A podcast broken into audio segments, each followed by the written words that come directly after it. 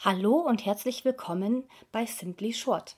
Heute in dem ersten Gespräch werdet ihr ein paar Hintergrundinformationen zu der Filmhochschule in München bekommen, weil ich mich nämlich im Gespräch mit Tina Janka befinde und sie betreut das Festivalbüro der Filmhochschule und liefert euch ganz spannende Hintergrundinformationen, einerseits natürlich zu ihrer Arbeit, aber auch zu dem Studium ähm, an der Filmhochschule. Ja, wenn ihr da nicht Lust bekommt, an der HFF München zu studieren, dann weiß ich auch nicht, aber hört doch selbst. Short, short, short, short, short, short, short, Simply short. Ja, ich freue mich hier heute mit einer ganz besonderen Frau zu sitzen in der Hochschule für Fernsehen und Film, und zwar der Tina Janka. Vielleicht kannst du mal kurz sagen, warum du eine besondere Frau bist. Ähm, Finde ich jetzt nicht, aber ähm, vielleicht brauchen mich hier die Studierenden, weil ich leite das Festivalbüro hier an der HFF und ja, gebe den Studenten äh, und Studentinnen Tipps zum Einreichen, kenne natürlich auch alle Festivals auf der anderen Seite und ja, versuche halt bestmöglichst die Filme, die unsere Studierenden so machen, äh, in der Festivalwelt unterzubringen. Wie sieht denn so ein Arbeitsalltag bei dir aus? Im Prinzip erstmal ziemlich normal. E-Mails lesen, ähm, Webseiten checken, Festivalprogramme checken, gucken, was läuft überall. Dann legen wir für unsere Studierenden auch Festivallisten an die, ähm, die wir mit Deadline verschicken. Also die bekommen einmal vor uns im Monat eine Liste mit allen relevanten Festivals und wissen dann so, wo sie einreichen äh, müssen oder können. Wir geben dann auch Tipps. Diese Festivals zeigen mehr Experimentalfilme. Diese nehmen nur Festival, äh, Filme bis 20 Minuten und so weiter. Also geben so die wichtigsten Infos für die jeweiligen Festivals. Mhm. Und dann, ja, es ist auch viel Verwaltungsarbeit, weil ähm, äh, einige Festivals kosten mittlerweile, nehmen mittlerweile ja sogenannte Entry Fees ähm, und wir bemühen uns, äh, dass wir zumindest einige Filme auch kostenlos einreichen können und darum kümmern wir uns auch. Und veranstalten Sichtungen für Festivals, ja. Alles so rund um Film- und Festivalbetreuung machen wir sozusagen. Ja. Das ist sehr vielfältig. Mhm. Ja. Und was sind relevante Festivals für dich? Also welche Festivals kommen da auf die Liste? Nach welchen Kriterien?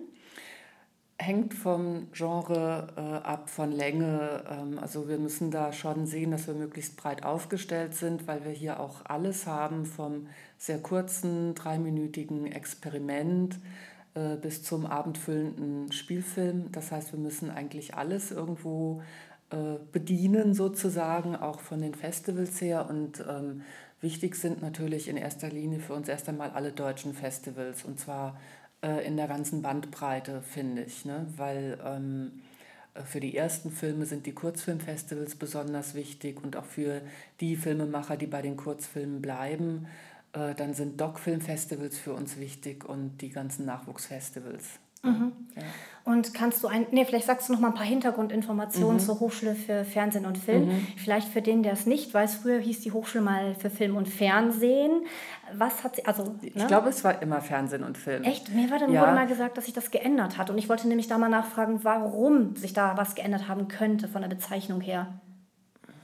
Also, ich, ehrlich gesagt, kenne ich die Geschichte nicht so wirklich. Ähm, ich weiß, dass äh, Fernsehen an erster Stelle ähm, steht oder ich vermute, äh, dass das so ist, weil ähm, der, das Fernsehen ein wesentlicher Förderer der HFF ist. Ne? ZDF und Bayerischer Rundfunk ähm, stecken Gelder in die Ausbildung hier.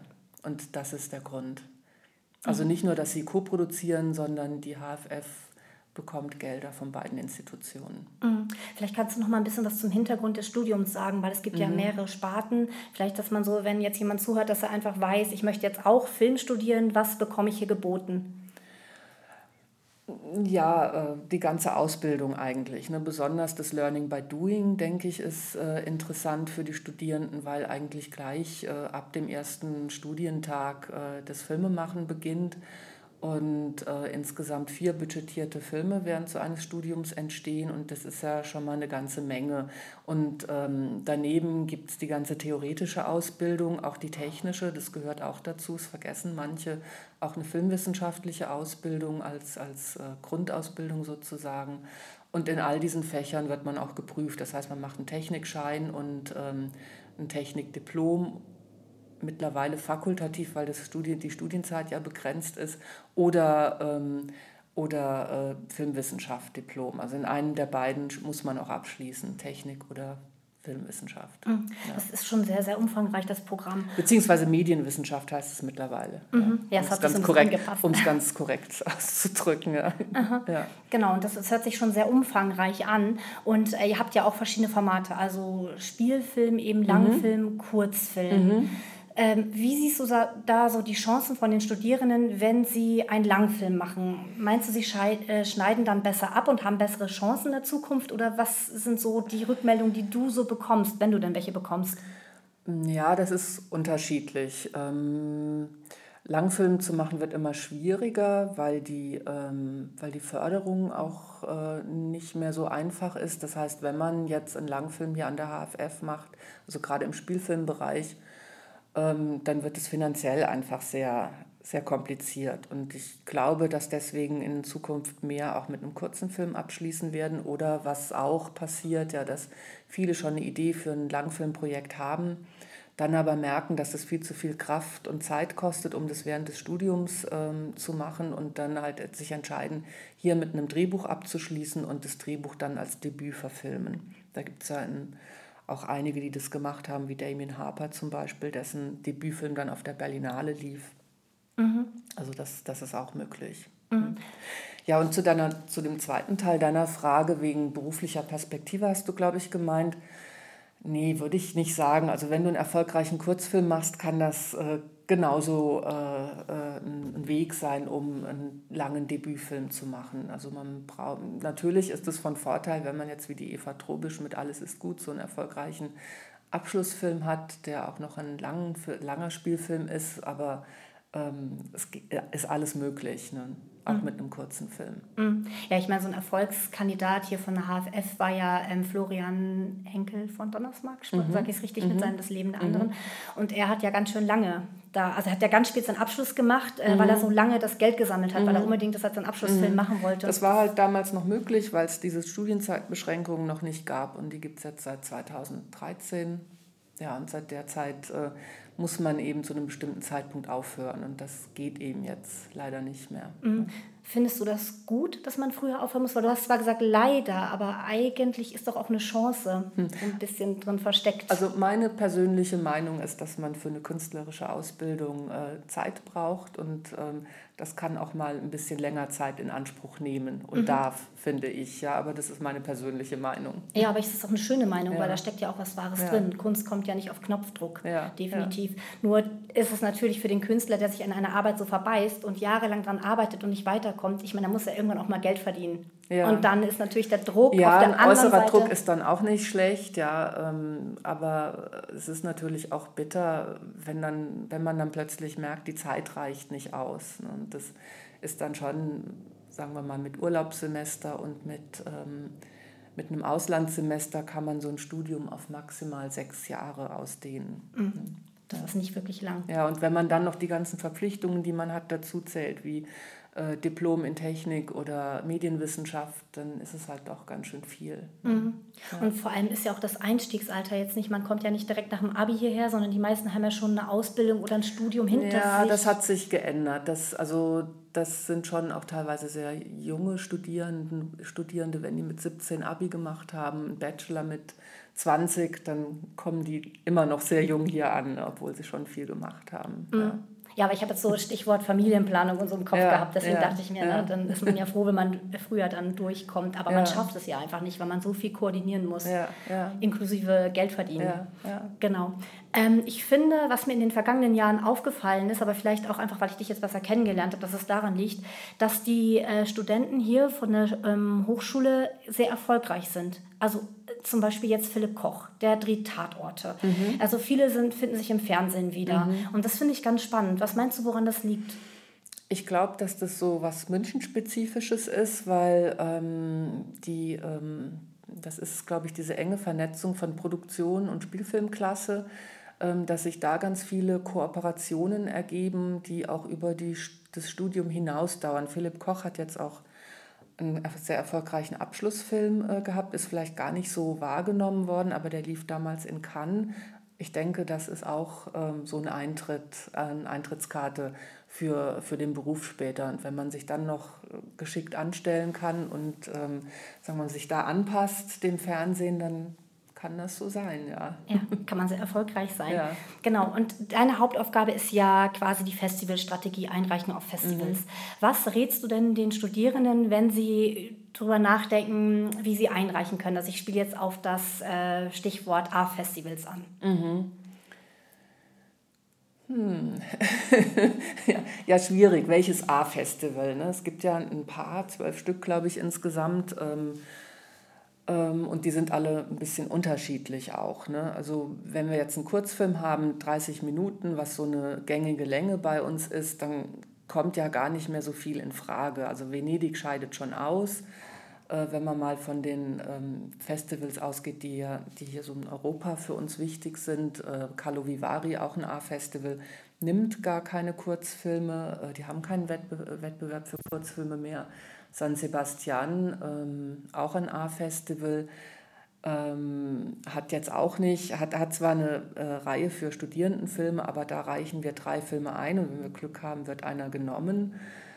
Also bleiben Berlinale und ähm, Berlinale, Locarno und Venedig über. Venedig hat eine Mindestlänge von 20 Minuten oder eine maximale Länge von 20 Minuten im Kurzfilmwettbewerb.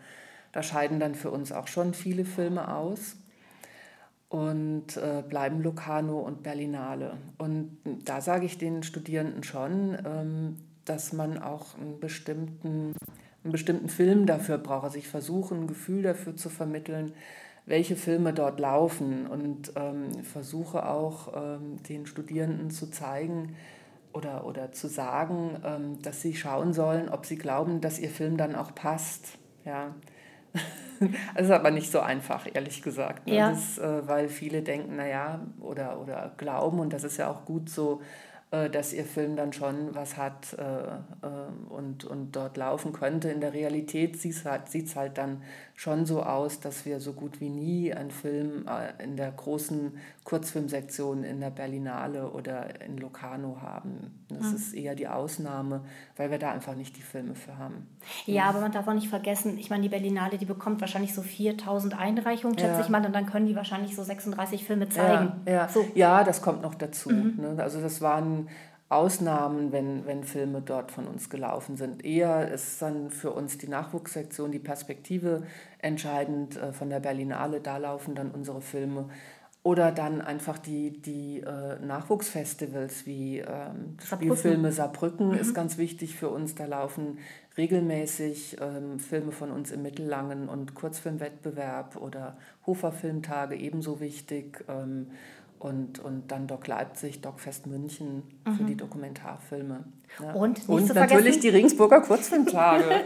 genau. Ja, und das, das sind dann natürlich, Kurzfilmfestivals sind eigentlich dann die Festivals, wo unsere Filme am besten laufen. Ne? Ja. Auch, auch dann in Deutschland natürlich finde ich total wichtig, auch hier unsere regionalen Festivals in Bayern und ähm, darüber hinaus ähm, auch alle anderen Kurzfilmfestivals ne? und Dog-Festivals weltweit auch. Ne? Mm, ja. ja. es ist auch spannend auf jeden Fall. Und das ist ja auch eine, ähm, ja, sag ich mal, eine Chance, die der Kurzfilm hat, weil er kann ja so frei sein und dann kann man, also wenn man jetzt weiß, ich will auf das Festival, man kann ja auch so ein bisschen dahin produzieren. Ja, Gibt ja. es Studierende, die das machen? Ja. Soll ich dir den Namen verraten? Wenn du magst, sehr gerne. ja, Tuna Kaptan. Mhm, ja. Vom ersten Film an. Ähm, und ich muss sagen, alle Filme liefen gut auf Festivals und sein Abschlussfilm ist, also wirklich alle liefen schon gut auf Festivals und sein Abschlussfilm ist jetzt eigentlich der Film, der momentan am besten hier von der HFF läuft. Und du meinst das, Hörst du Mutter? Ja, mhm. genau, der ja auch schon bei euch lief. Ja, genau, ja, finde ich auch und, sehr schönen Und das ist tatsächlich, ähm, denke ich, jemand, der seinen eigenen Film ganz gut einordnen kann und auch einordnen kann, wie Filme funktionieren können, sich auch während des Studiums auf Festivals äh, auf Festivals gereist ist und dort ähm, total wichtige Kontakte gemacht hat und die jetzt auch nutzen kann. Mm, ich glaube, er hat ein sehr gutes Bauchgefühl und ich habe ihm das auch schon öfter gesagt, weil ich treffe ihn wirklich ich auf Festivals, dass er so, er ist, er macht es so besonders, weil er mhm. ist nicht festgelegt, mhm. sondern er probiert hier mal was aus, das funktioniert, dann probiert er was anderes aus und das finde ich das Spannende. Und er nutzt das Format Kurzfilm wirklich komplett und das finde ich schön. Ja. Genau. Jetzt habe ich noch eine letzte Frage ja. an dich. Ähm, und zwar nämlich, ähm, wo siehst du denn jetzt die Hochschule und deine Arbeit in den nächsten 20 Jahren? So lange bin ich nicht mehr da. ich ich mache dich jünger, als du bist.